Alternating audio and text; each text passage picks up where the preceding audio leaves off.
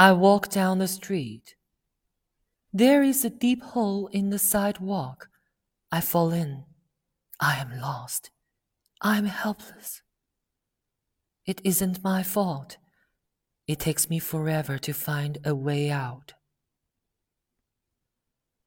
I walk down the same street. There is a deep hole in the sidewalk. I pretend I don't see it. I fall in again.